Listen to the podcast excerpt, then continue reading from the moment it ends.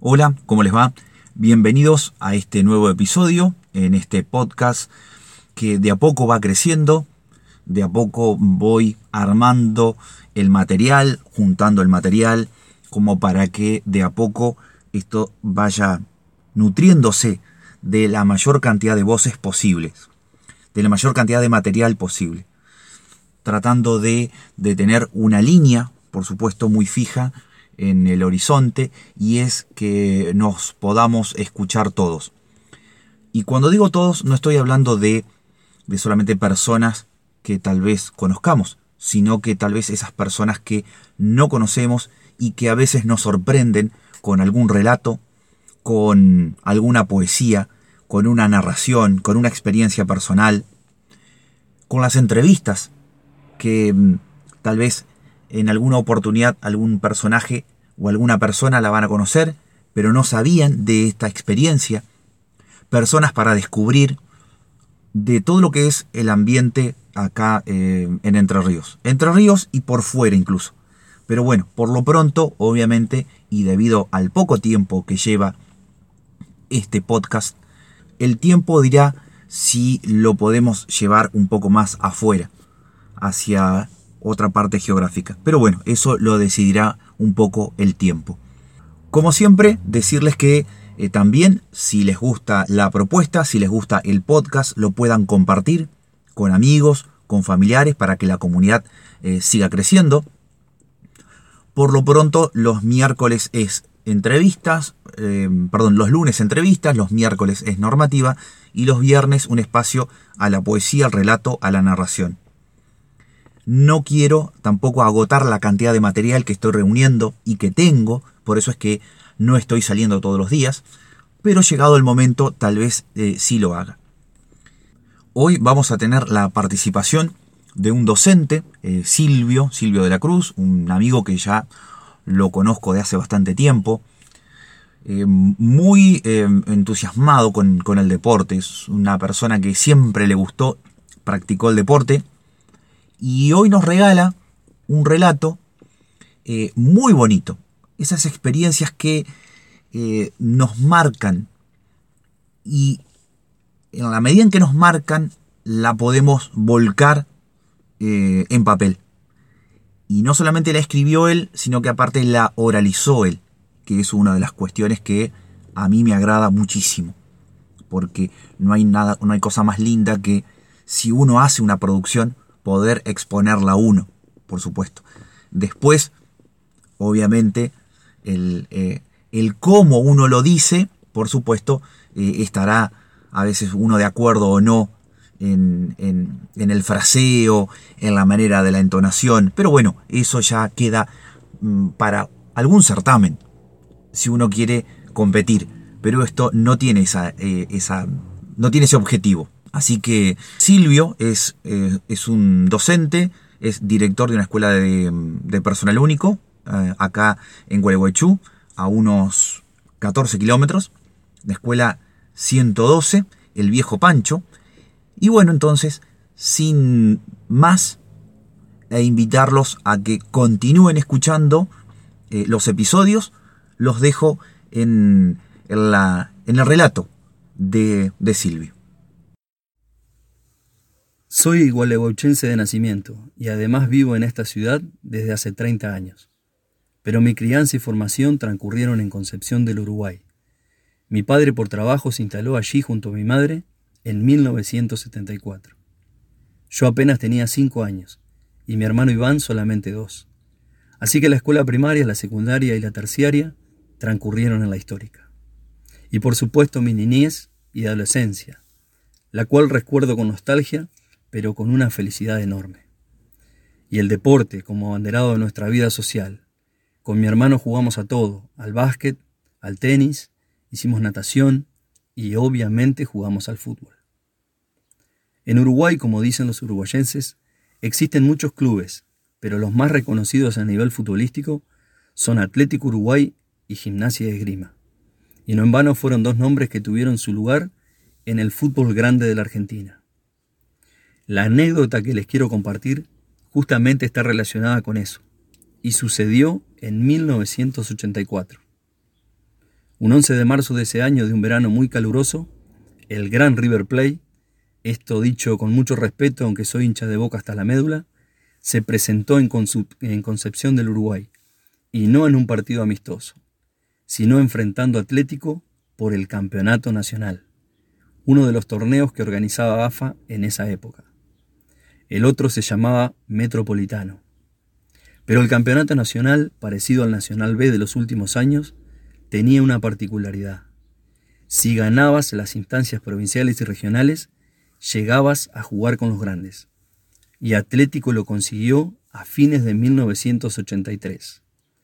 Ganó el torneo local, después jugó la instancia provincial con Atlético Paraná, Social y Deportivo San José, Racing de Gualeguaychú y Libertad de Concordia. Y pasó a jugar la instancia regional que lo cruzó con los equipos de Santa Fe. Allí le tocó suerte con el gran Renato Cesarini, que ya había eliminado a Atlético el campeonato anterior.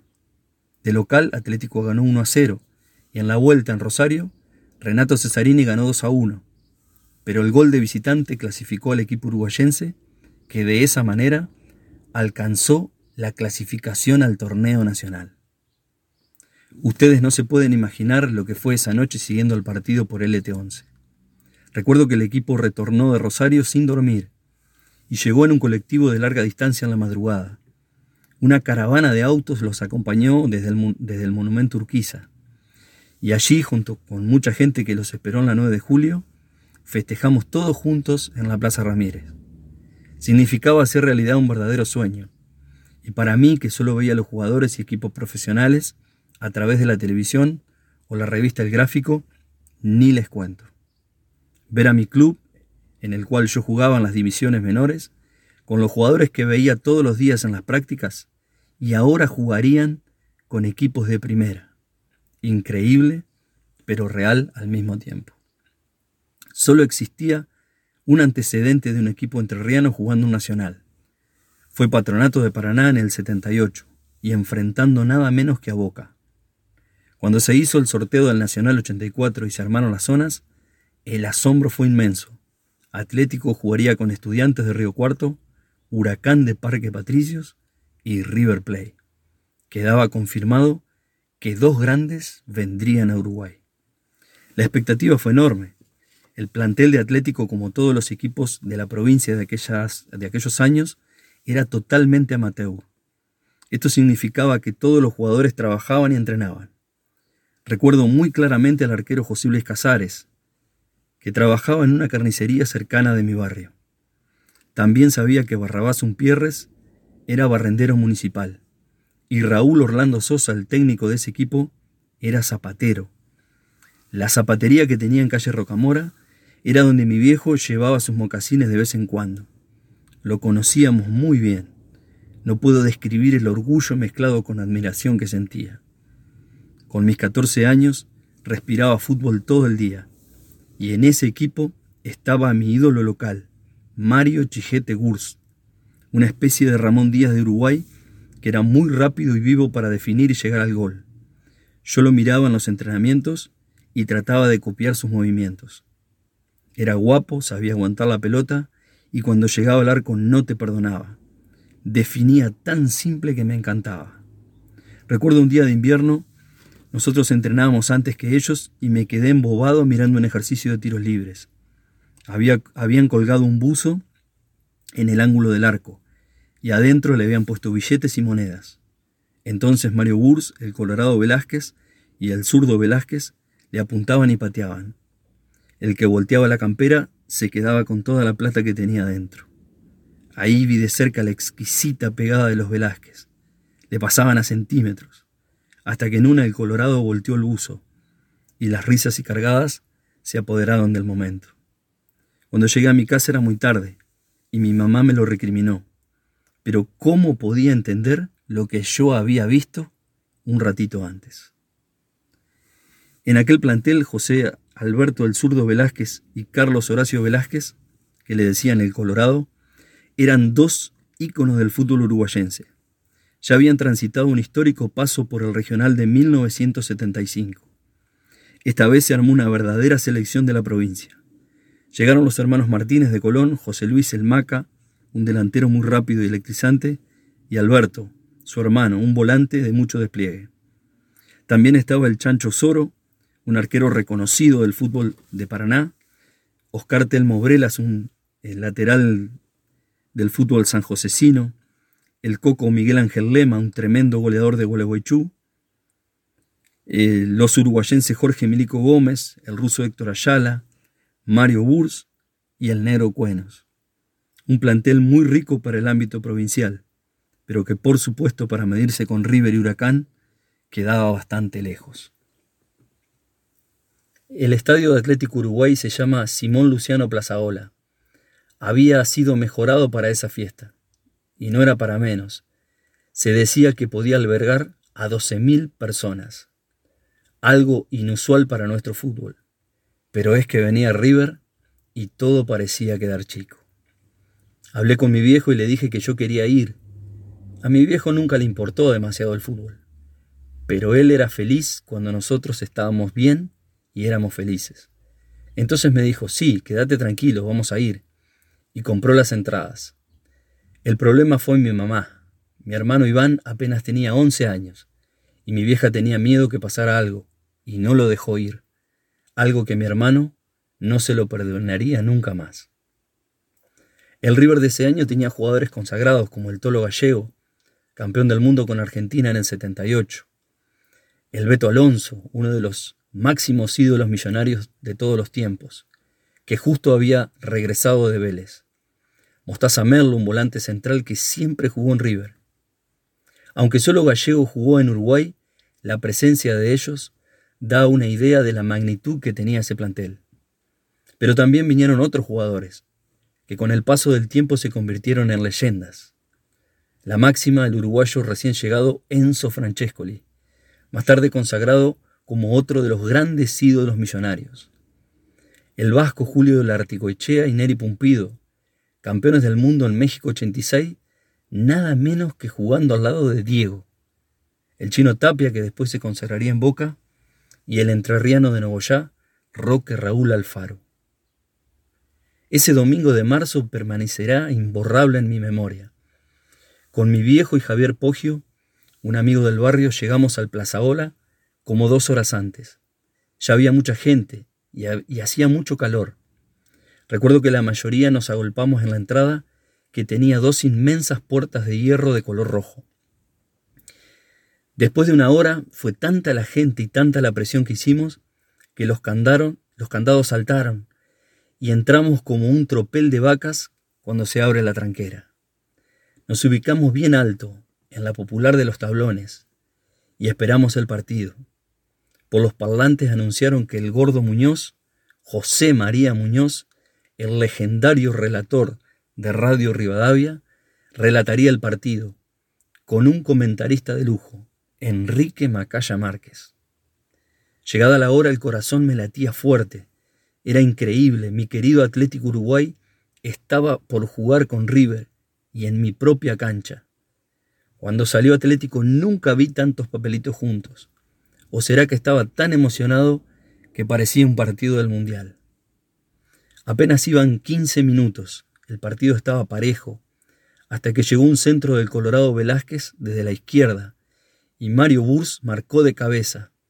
En ese momento sentí el brazo fuerte de mi viejo que me agarró de la panza y no me dejó caer. Casi se produjo una avalancha, pero la ilusión y el susto se esfumaron en segundos. El Lyman tenía levantada la bandera. Recuerdo claramente que insultaron por mucho rato a Ricardo Calabria, el legendario árbitro de aquel partido. Y también lanzaron muchísimos cubitos de hielo vasos de plástico y naranjazos al Lyman que anuló aquel gol que nunca fue. El partido continuó, pero solo duró un ratito más. Es que Atlético aguantó hasta los 20 minutos. El ritmo de River era demasiado para nuestro endeble equipo. Francesco de Volea puso el 1 a 0 a los 20. Enseguida Alfaro, Teglia, Jorge García y el Tolo Gallego pusieron el 5 a 0 que luego Alfaro sentenció como un 6 a 0, contundente inapelable, demoledor, que dejó claramente en evidencia la enorme distancia de un plantel profesional con uno amateur, con jugadores consagrados y otros que lo hacían por primera vez en una instancia de élite. Atlético solo consiguió un empate y varias goleadas en contra en ese torneo.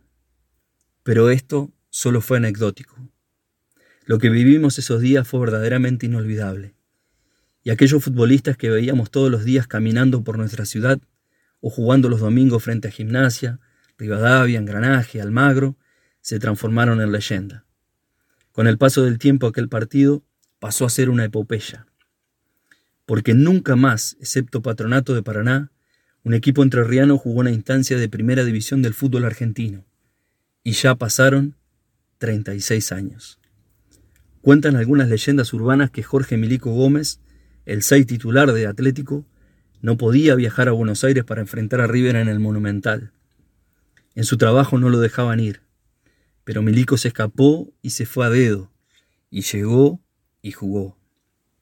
Otra leyenda cuenta que Hugo Barrabás Unpierres, delantero del plantel que recibió 30 fechas de suspensión en aquel torneo nacional por insultar al árbitro, cambió su camiseta con Enzo Francescoli pero pasados los años, al encontrarse corto de plata, pagó un flete para mudanza con esa camiseta del ídolo riverplatense, que hoy cotizaría en dólares. En fin, son historias urbanas. Lo que no fue una historia urbana fue mi sentimiento. Dicen que el paso del tiempo agiganta la historia y enaltece los hechos vividos que fueron buenos y significativos. Y vaya si lo fueron para toda una ciudad pero mucho más para mí. Aquella tarde calurosa de verano quedó marcada a fuego en mi memoria y mi corazón. Es que uno a los 14 años sueña con ser futbolista y jugar en primera. Por supuesto, nada de eso ocurrió, pero sí le puedo afirmar que ese 11 de marzo de 1984 fue lo más cerca que estuve.